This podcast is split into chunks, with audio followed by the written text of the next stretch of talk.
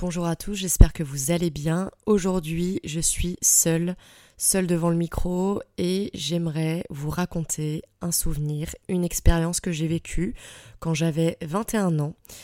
Expérience que j'estime que tout le monde devrait tester au moins une fois dans sa vie, peu importe l'âge. Donc voilà, je vais vous raconter comment, pourquoi je suis partie en voyage avec des inconnus.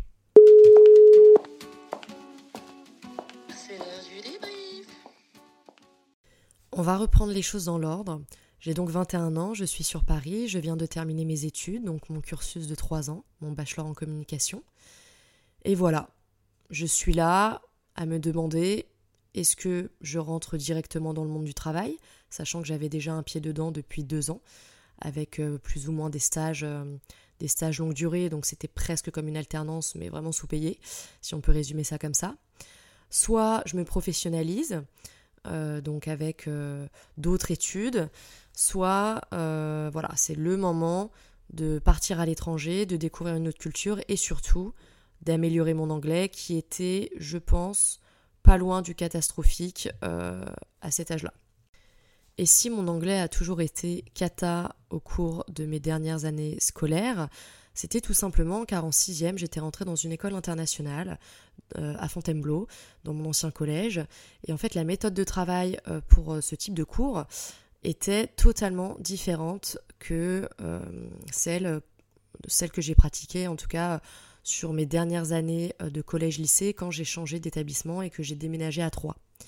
En fait, à Fontainebleau, donc dans l'école internationale, euh, on privilégiait le fait de s'exprimer à tout ce qui est... Euh, enfin voilà, le principal c'était de savoir s'exprimer, euh, connaître son vocabulaire, savoir échanger et vraiment au détriment de l'écrit, la grammaire, etc. Donc l'important pour eux c'était de, parler couramment anglais sans forcément avoir le background derrière comme on vous apprend dans les écoles classiques, comme j'ai d'ailleurs dû euh, apprendre euh, ensuite en déménageant, c'est-à-dire connaître sur le bout des doigts euh, chaque verbe, chaque vocabulaire, mais finalement quasiment jamais pratiquer l'oral, ou en tout cas très peu. C'était vraiment, et je pense que c'est aussi pour ça que les Français sont assez mauvais en langue, c'est que on prend les choses à l'envers. Aujourd'hui, les nouvelles générations sont beaucoup plus douées que nous, on l'était à l'époque, car déjà, ils écoutent les séries, la télé en anglais, chose que nous, pas du tout à notre époque. C'était bah, déjà, nous n'avions pas euh, le streaming, nous n'avions pas Internet et euh, la télévision était évidemment 100% française. Euh, il n'y avait pas d'option sous-titres, en tout cas pas chez moi. Donc vraiment, on, grandit avec cette pratique de la langue anglaise qui est vraiment, qui est vraiment mauvaise, quoi. Donc bref, pour revenir à nos moutons, voilà pourquoi je suis arrivée à 21 ans avec vraiment des lacunes considérables en anglais et vraiment dans la com, dans mon milieu, euh, en tout cas dans le milieu dans lequel je voulais évoluer à l'époque, donc euh, qui était euh, donc la communication, le marketing, etc. Parler anglais, c'est quasiment indispensable. Donc voilà, j'avais comme idée en tête tout simplement de partir trois mois à l'étranger, donc aux États-Unis, là où une partie de ma famille y vit depuis 20 ans.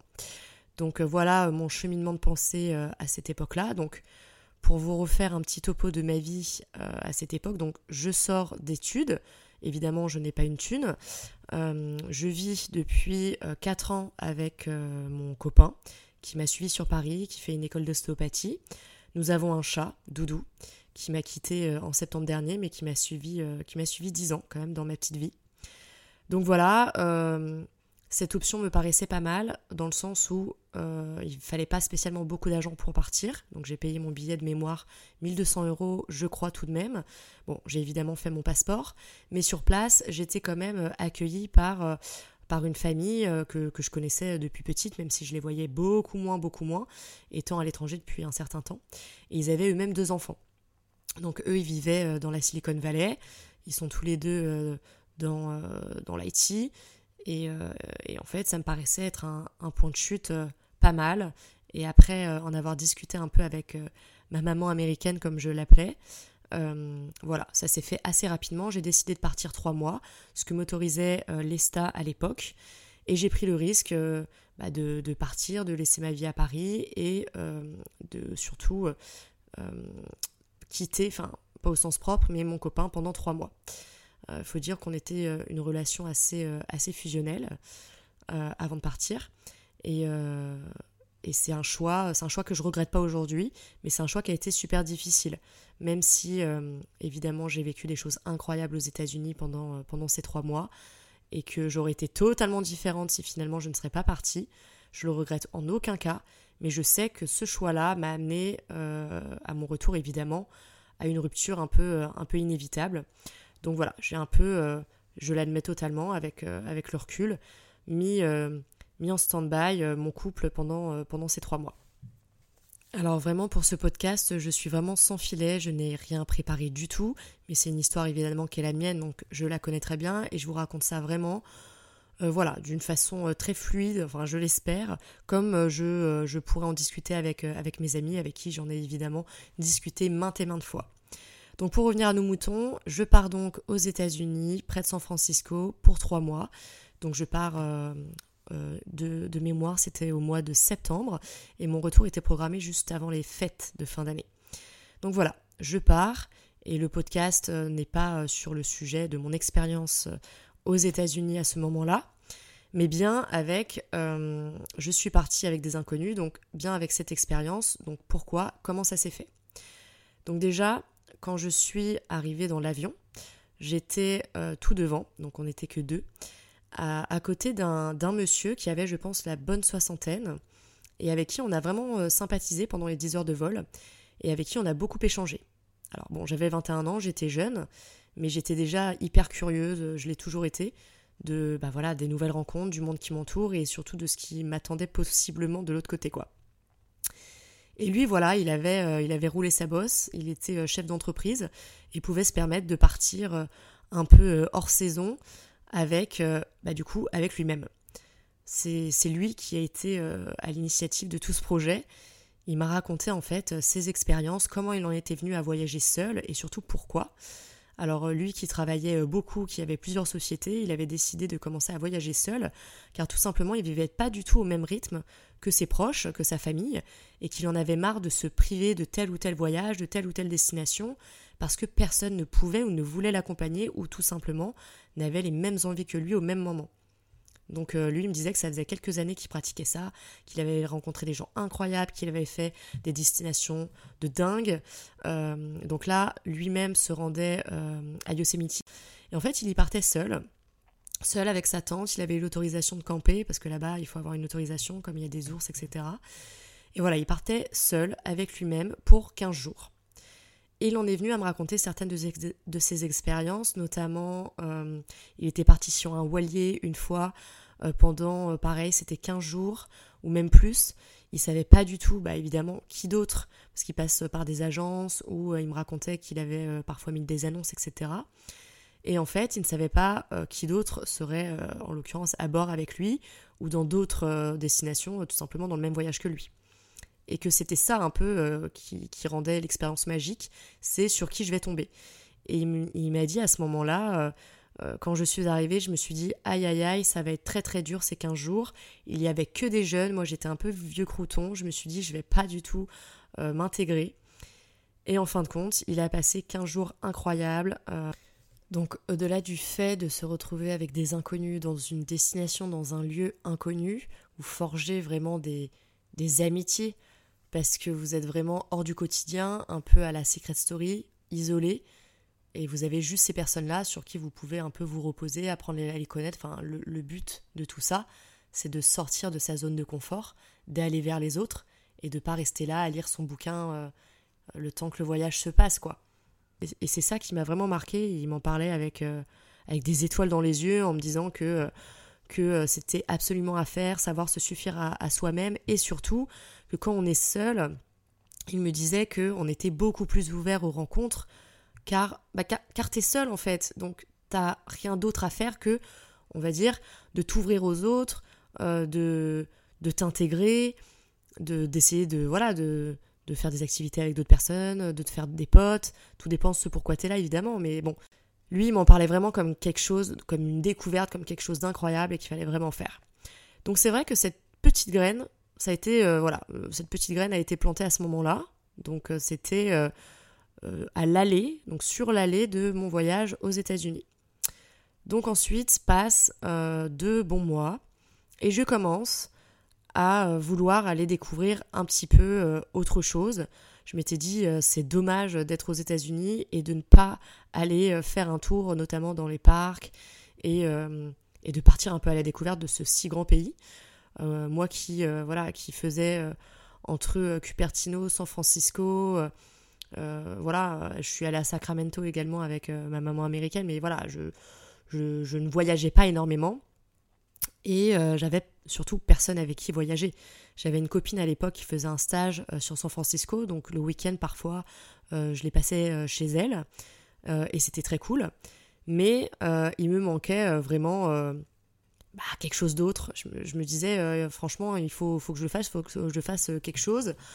J'ai trop envie d'aller d'aller découvrir par moi-même ce qui se passe. Bon, à cette époque-là, je le rappelle, j'avais 21 ans, donc évidemment j'étais j'étais majeure aux États-Unis, mais l'idée de voyager un peu seule, ça plaisait pas trop à mes parents déjà, ma mère et euh, surtout euh, bah, mes parents américains qui, euh, qui étaient un peu voilà responsables de moi et se voyaient pas accepter le fait que je parte solo yolo faire le tour des grands parcs seul dans ma voiture pendant une durée indéterminée quoi. Donc j'ai commencé un peu à me renseigner sur internet sur les sites qui pouvaient mettre en contact justement des personnes qui souhaitaient voyager seules, mais pas vraiment seules. Du coup, je cherchais des compagnons de voyage. Je me rappelle avoir fait pas mal de sites, notamment un peu style Sugar Daddy que j'avais trouvé à l'époque. Mais alors, si vous êtes une, une fille, euh, vraiment, euh, il y a tellement d'options pour voyager gratuitement. Enfin, en tout cas, euh, c'est pas des options que je vous recommande forcément. Mais je me rappelle qu'il y avait tout type d'annonces, en tout cas en Amérique, hein. pas sur Craigslist, mais un truc du genre. Voilà, vous pouviez aller à Las Vegas, à Los Angeles ou je ne sais où, même dans des pays vachement plus loin, pour rien du tout, simplement votre bonne compagnie. donc évidemment, ce sont, enfin, c'était des annonces publiées par des hommes, hein, vous vous doutez bien. Mais voilà, donc moi je me rappelle que j'ai trouvé, il me semble, un site qui s'appelait Compagnon de voyage. Et sur ce site-là, j'ai mis euh, une annonce comme quoi, voilà, euh, j'étais euh, j'étais une petite française qui souhaitait faire un itinéraire que, que j'avais déjà étudié. Hein. J'avais mis vraiment l'itinéraire que je souhaitais faire. Donc c'était un départ de San Diego euh, pas de San Diego, pardon, de, euh, de Cupertino, euh, dans, dans, San José, je crois, de mémoire. Et ensuite, on remontait par, par San Francisco, Yosemite, Death Valley, Bryce Canyon, Las Vegas, évidemment, Grand Canyon, et on redescendait par la route 66 jusqu'à Los Angeles avant de remonter par la côte, avec évidemment tout ce qui est Montréal, Santa Barbara et compagnie. Donc voilà, petit périple que j'avais organisé et je cherchais tout simplement des personnes qui souhaitaient se greffer à ce voyage. J'avais pas envie euh, de me greffer à un voyage déjà existant. Déjà, j'avais pas trouvé de voyage qui me plaisait particulièrement. Euh, et en plus, euh, voilà, j'avais vraiment cette idée en tête de, faire ces, spots. Et je crois, même pas 24 heures après, j'ai reçu une première réponse d'un Français. D'un Français qui vivait dans le sud de la France, il me semble, qui s'appelait Florian. Et également un message d'une Irlandaise euh, qui, euh, qui était partant. Donc euh, j'ai fait un groupe Facebook dans la foulée et après avoir échangé vraiment deux trois banalités, notamment sur le budget, combien il fallait prévoir, etc. Et puis évidemment regarder les billets d'avion pour eux. Je me rappelle qu'ils ont vraiment pris les billets d'avion vraiment pour la semaine d'après quoi. Ça s'est fait super vite. donc on a réservé une voiture et voilà, c'était parti je partais avec des inconnus, donc avec deux inconnus, faire euh, des milliers de kilomètres, parcourir l'Amérique, euh, voilà, avec des personnes que je connaissais pas. Nous n'avions pas échangé plus que ça. Euh, je savais évidemment leur tête, leur âge, ce qu'ils faisaient dans la vie et pourquoi ils avaient envie de voyager, mais c'est tout. Bon, sachant que Florian euh, le français ne parlait pas très bien anglais. Donc moi, ça allait me forcer, parce que je voulais vraiment, euh, de base, pas partir avec des Français. C'était pas l'idée. J'avais vraiment envie de pratiquer. Et euh, donc je savais que j'allais presque devoir faire un peu l'interprète pour, pour qu'il se fasse comprendre, le pauvre. Mais, mais en tout cas, c'était vraiment une volonté de ne pas partir avec des Français. Donc voilà, on se retrouve le jour J. ma maman américaine donc nous emmène, enfin m'amène à la gare routière où eux ils arrivaient. En fait, je crois qu'ils étaient arrivés de, de San Francisco. Ils avaient pris le train pour donc du coup arriver à San José pour prendre la voiture. Et on avait besoin en fait de, de, ma, de ma mère américaine pour la récupérer car ils sont un peu chiants là-bas. Ils demandaient minimum 50 permis, etc. Enfin bref. Donc je me rappelle qu'on a un peu bidouillé là-dessus, surtout que moi j'avais pas euh, mon permis depuis 5 ans, euh, Florian non plus, et il y avait que euh, Laura, qui était donc l'irlandaise, qui avait plus de 25 ans. Je crois que, en tout cas à l'époque, il fallait avoir plus de 25 ans pour louer un véhicule. Et il me semble qu'elle en avait quasi 30 de mémoire. Donc voilà. Donc une fois tout ça fait, mis en place, pareil, on n'avait pas pris de GPS parce que ça coûtait hyper cher, genre 30 euros par jour, donc c'était clairement hors budget.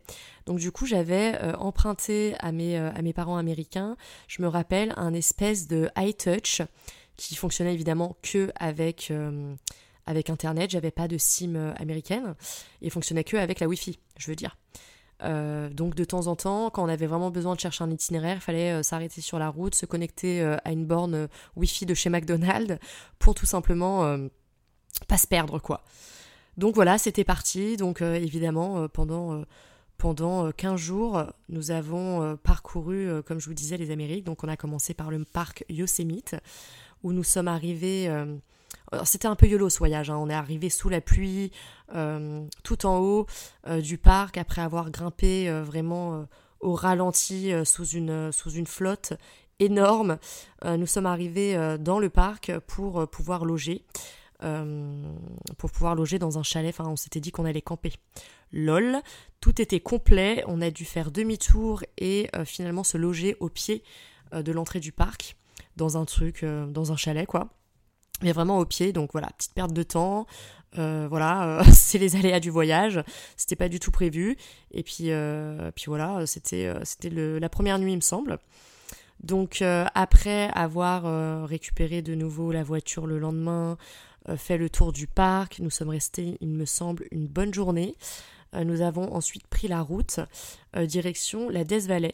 Nous sommes arrivés en pleine nuit parce qu'on a quand même vraiment bien roulé.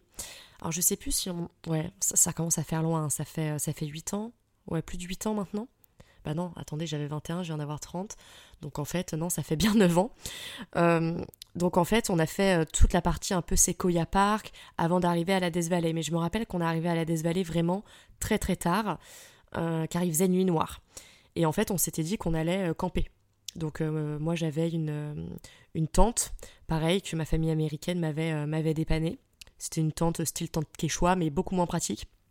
Vous savez, c'est pas le truc qui s'ouvre en deux minutes.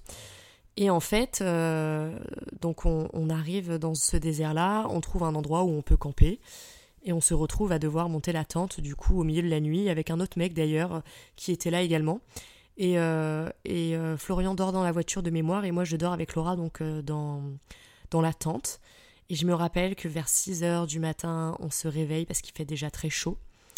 donc on était fin, fin octobre ou mi-novembre, je sais plus, donc les températures n'étaient pas non plus hyper hyper élevé, euh, en tout cas dans le désert. Mais bon, on sent quand même la différence entre le jour et la nuit.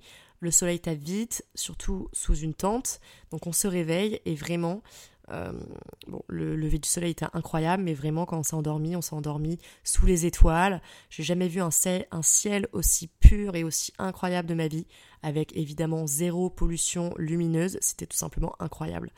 Donc le lendemain, on remballe la tente et on part à la visite, à la découverte euh, de la Death Valley, qui est un parc euh, désertique. Donc vraiment, après avoir fait plusieurs spots, vu euh, même le lac de sel, Badwater, tout ça, ensuite on arrive à Las Vegas pour notre première night. On avait quand même voulu faire une nuit à Las Vegas et découvrir un peu cette ville et je peux vous dire que euh, depuis, j'y suis retournée au moins 5-6 fois. Euh, j'ai adoré. J'ai adoré cette expérience. On est, euh, est sorti, enfin, on avait trouvé un petit hôtel pas très loin du strip, qui est d'ailleurs resté mon hôtel préféré après en avoir testé bien d'autres, qui était vraiment donc pas cher, hyper pratique, vraiment à deux pas du marquis, la boîte où on est allé, et d'ailleurs la boîte que je préfère encore aujourd'hui.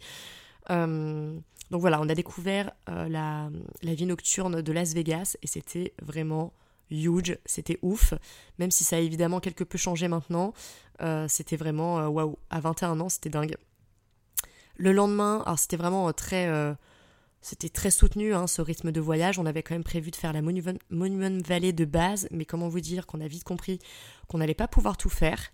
Et on n'avait pas du tout euh, loué d'hôtel, en fait. On faisait un peu au fur et à mesure. Euh, donc en fait, on part pour Bryce Canyon. Bryce Canyon, vraiment, euh, si vous ne l'avez pas fait, c'est pas forcément un des parcs qui est le plus connu aux États-Unis, mais il est vraiment incroyable. Il est vraiment incroyable, totalement différent de ce que vous pouvez voir dans des parcs un peu similaires. Et en fait, euh, euh, on a dormi, euh, je crois, de mémoire, dans un hôtel à l'entrée du parc. Et comme on était un peu hors saison, on n'avait pas payé systématiquement les entrées des parcs nationaux d'ailleurs. Hein. Je me rappelle qu'on avait pris un pass annuel qui était valable dans une grande majorité des parcs, hors parcs gérés par les Indiens. Mais Bryce Canyon, il me semble, en faisait partie. Euh, c'est la seule fois d'ailleurs que ça m'est arrivé parce que toutes les autres fois où je suis, euh, où je suis revenue, on m'a euh, systématiquement fait, fait régler l'entrée des parcs. Ensuite, on est descendu vers le Grand Canyon. Donc, première fois que je voyais le Grand Canyon, mais c'est vrai qu'après avoir vu bah, Yosemite, Death Valley, Bryce Canyon, et eh ben le Grand Canyon, finalement, j'ai presque été un peu déçue. Alors, pareil, on est arrivé en fin de soirée, il me semble, donc il faisait très froid. Euh, je rappelle qu'on était euh, vers, euh, enfin, vers la fin d'année et les températures la nuit chutent vraiment bas. Donc on avait prévu de camper également sur place, mais alors on s'est vraiment caillé, on a fait un feu, je me rappelle, et on a dormi, on a commencé à dormir dans la tente à trois. Et il me semble qu'on a fini dans la voiture, je sais plus, mais il faisait vraiment froid.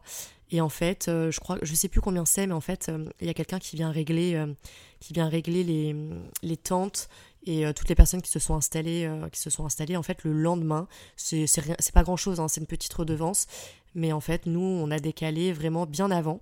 Donc on a vraiment euh, dormi gratuitement sur place, si on peut appeler ça dormir, parce que pour le coup on a vraiment pas beaucoup dormi. Mais c'était une expérience. Donc je peux vous dire qu'il fait, qu'il fait froid. Donc la journée qui a suivi, on a évidemment découvert le parc, enfin en tout cas une partie. Euh, parce que c'est immense. Hein. Donc nous, on a fait les hauteurs, on n'est pas du tout descendu, euh, par exemple, euh, en bas, on n'a pas eu le temps de faire des randonnées, etc. Donc on a majoritairement fait des points de vue et des routes. voilà, on a vu pas mal d'animaux, enfin c'était c'était super, hein. c'était vraiment super.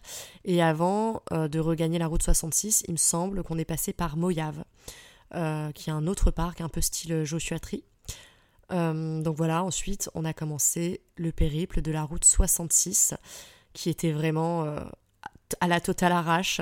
Euh, je me rappelle, je crois qu'on a fait deux nuits sur place et je me rappelle qu'on a qu'on a fait plusieurs motels sur la route, motels qu'on a dû payer 20 ou 30 dollars la nuit, donc c'était vraiment rien pour l'époque, sachant qu'on était trois, donc on avait quand même en général une chambre avec deux lits doubles.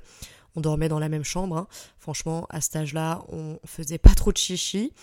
Euh, donc voilà, c'était vraiment une expérience hyper chouette. Première fois euh, pour moi que je découvrais la route 66 et pour l'avoir refait maintes et maintes fois, je pense que c'est quasiment euh, l'un de mes meilleurs souvenirs. Vraiment, la première fois que j'ai découvert la route 66, ces cafés, ces petites villes hyper typiques, vraiment comme, comme ce que vous voyez dans les films quoi.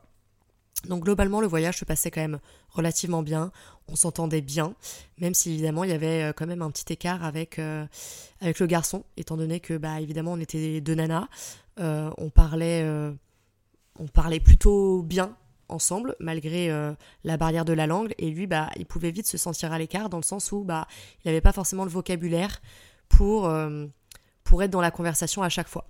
Donc ça c'était le seul point un petit peu un petit peu dommage.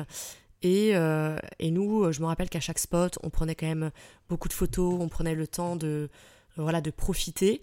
Et euh, je me rappelle que lui, il était plutôt du style, bon, je fais mes selfies, j'ai fait ce spot et on peut y aller, quoi. Donc voilà, on n'avait pas non plus, je pense, totalement la même vision du voyage. Moi, je me rappelle qu'à l'époque, c'était mes débuts sur Instagram. Donc je faisais quand même des photos pour le plaisir déjà, pour mon blog aussi, mais aussi pour alimenter, enfin faire du contenu, alimenter mon compte. Euh, d'ailleurs, je pense que c'est des photos qui sont encore visibles. J'étais blonde et c'était vraiment euh, bah, le tout début de, euh, de ma carrière sur Instagram, si on peut appeler ça comme ça. voilà. Et d'ailleurs, il y a des personnes qui me suivaient à cette époque-là, qui me suivent encore aujourd'hui. Je le sais et c'est hyper drôle quand j'y pense, 8 ans, enfin 9 ans du coup, il faut que je m'y fasse, 9 ans après. Euh, donc voilà, on arrive ensuite à Los Angeles. Donc Los Angeles, on avait décidé de passer deux nuits là-bas. Et surtout, euh, on avait prévu nos hôtels pour le coup sur place parce que bah, c'est LA qu'il fallait. Et surtout, euh, on voulait faire Halloween. Ah bah donc du coup, c'était fin octobre. Voilà, je viens de, je tilter, je vous avais dit peut-être fin octobre, début novembre, mais en fait, c'était mois d'octobre, le 31, en tout cas pour Halloween, on était pour le premier soir, on était bien à Los Angeles. Donc à Los Angeles, euh, il faut savoir qu'il y a la plus grande parade du monde pour Halloween. Et je me rappelle que nous sommes arrivés en fin de journée, on devait trouver un costume, il n'y avait absolument plus rien dans les magasins, on avait fait tout Hollywood Boulevard et les alentours parce qu'on logeait dans ce coin-là. Euh, coin qui était d'ailleurs un peu réputé pour être craignos à l'époque, je me rappelle. Ma maman américaine, elle m'avait dit, oh là là, c'est pas du tout un quartier où il faut aller, etc je euh, peux vous garantir que franchement, on a fait bien pire et que c'était vraiment pas si safe que ça. On était dans une auberge de jeunesse, on logeait avec trois ou quatre autres personnes dans notre chambre, il me semble, on avait des lits en hauteur. Euh, dont d'ailleurs un mec qui venait de New York, qui avait la voix hyper rauque. Je me rappelle, genre c'est fou. Et en fait, euh, et en fait, ce soir-là, bon voilà, on n'a pas réussi à trouver de costume. On a quand même checké tous les magasins, on n'a rien trouvé. Donc voilà, on n'a pas vraiment participé à la parade, mais en tout cas, on était dehors à admirer, à voir toutes les personnes qui défilaient. C'était, euh, c'était assez dingue. Et pour notre dernière nuit, euh, l'hôtel, enfin l'hôtel où nous, où nous logions, donc qui était une auberge de jeunesse, organisait une, une grosse soirée. Enfin, une grosse soirée.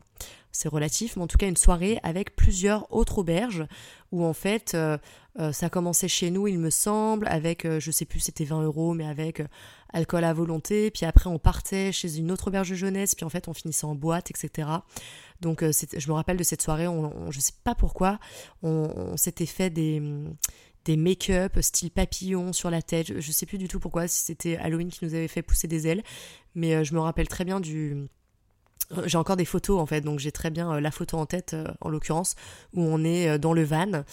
Et euh, d'ailleurs, j'ai perdu euh, Laura ce soir-là, qui est rentrée, je, crois. Alors moi, je suis repartie relativement tôt de la boîte euh, où, nous, où nous avions atterri. avec d'ailleurs Florian. Mais Laura, je crois, elle allait dormir chez un mec, on l'a récupérée seulement le lendemain, enfin bref, c'était un peu, un peu la merde. Mais elle est bien rentrée vivante et nous avons pu repartir le lendemain comme prévu, direction Venice Beach. Euh, Venice Beach, Malibu, euh, Santa Barbara. Alors je sais plus si on a, logé sur place euh, cette première fois, car je suis retournée aux États-Unis comme je vous le disais maintes et maintes fois, et vraiment parfois tout se mélange un peu, mais il me semble. Nous sommes ensuite remontés peu à peu direction San José pour rendre la voiture, pour se dire au revoir, car la fin du périple du coup se se rapprochait. Et c'est vrai que je me rappelle qu'on était super nostalgique à l'idée de ce qu'on venait de, vivre et de cette expérience qu'on venait de vivre, car c'était euh, pour, euh, pour eux deux euh, également une première. Ils n'avaient jamais voyagé auparavant avec des inconnus. Et, et d'ailleurs, on est resté en contact un petit peu par la suite. Laura particulièrement, quelques années ont on suivi, on s'écrivait toujours un peu, notamment à l'occasion des fêtes, etc., pour se tenir un peu au courant bah, de la vie, de comment ça évoluait, etc. Puis euh, malheureusement, on s'est totalement euh, perdu de vue. Alors je les ai encore sur Facebook tous les deux, hein, mais on s'est totalement perdu de vue. Euh, donc ça c'est un peu le point, le point négatif. J'aurais peut-être fait les choses différemment, les choses se seraient peut-être passées différemment si déjà il n'y avait pas eu une aussi grosse barrière de la langue. Tu peux quand même créer des liens beaucoup plus forts. Euh, t'exprimer, être vraiment toi. C'est ça qui est le plus compliqué, je trouve, quand, quand tu galères un peu euh, bah, en anglais ou dans une autre langue, c'est que tu ne peux pas être 100% toi. Enfin, en tout cas, les gens peuvent pas euh, comprendre tes multiples facettes, ta personnalité, ton humour. Enfin, c'est assez compliqué. En tout cas, à cette époque-là, ça l'était. donc je pense que ça y a participé parce que bon voilà, on peut pas avoir non plus des conversations absolument incroyables et profondes quand vous êtes un petit peu limité en vocabulaire et c'était carrément le cas à l'époque. Euh, voilà, et c'est vrai que par exemple, comme point de comparatif, je suis repartie seule euh, l'année dernière aux États-Unis encore pour faire euh, une retraite de surf. Donc cette fois, j'ai choisi de loger en auberge de jeunesse. et j'ai rencontré des personnes qui venaient du monde entier, notamment d'Amérique du Sud, et avec qui, bah voilà, avec mon anglais qui est quand même beaucoup mieux qu'avant, avec qui on a vraiment parlé de vrais sujets, avec qui on est toujours en contact. Bon, je, veux bien que ça soit beaucoup plus récent et que ça ne sera pas forcément le cas euh, plus tard. on se suit en tout cas sur les réseaux, sur Instagram, et c'est vrai qu'à l'époque, bah, il y avait Facebook. Peut-être qu'ils me suivent encore sur mes réseaux, en vrai, sur Instagram. Je suis pas sûre, car euh, j'ai quand même bien changé depuis. Voilà donc pour ce podcast sans filet, sans préparation, où je vous ai donc raconté comment et pourquoi euh, j'ai voyagé avec des inconnus quand j'avais 21 ans. Clairement, c'est une expérience que je pourrais vraiment refaire, que j'ai adorée. et même si ces dernières années, j'ai voyagé seule, j'ai rencontré de nouvelles personnes à cette occasion-là. C'était pas la même démarche, c'est-à-dire partir avec des parfaites inconnues. Euh, je n'ai pas mis d'annonce, on n'y a pas répondu. Je suis juste partie seule et j'ai fait des rencontres sur place. Et c'est vrai que déjà voyager seule, c'est quelque chose que je recommande particulièrement et ça sera le sujet d'un podcast, c'est sûr et certain. Je connais de plus en plus de personnes d'ailleurs qui voyagent seules et euh, c'est un goal d'année en année, des potes en tout cas, euh, chaque année, euh, de plus en plus nombreuses me disent Ah, cette année, je me fais un voyage solo. Donc ça rentre de plus en plus dans, les mœurs, en tout cas dans, les pratiques, et je trouve ça hyper chouette. Mais voyager avec des inconnus, voilà, il faut, je trouve, je pense, une bonne raison. Et euh, je trouve ça hyper chouette. Donc si c'est vraiment quelque chose qui vous effraie, par exemple, de partir seul, et eh bien partir avec des inconnus, vous greffer euh, à un voyage existant ou créer votre propre voyage, et eh bien finalement c'est une option à considérer et je vous encourage vraiment à le faire. Voilà pour ce petit podcast. J'espère que ça vous a plu, que ça vous a peut-être rassuré, encouragé à l'idée de tester vous aussi cette expérience. Et si c'est le cas, je veux vraiment vraiment que vous me fassiez un retour à ce sujet.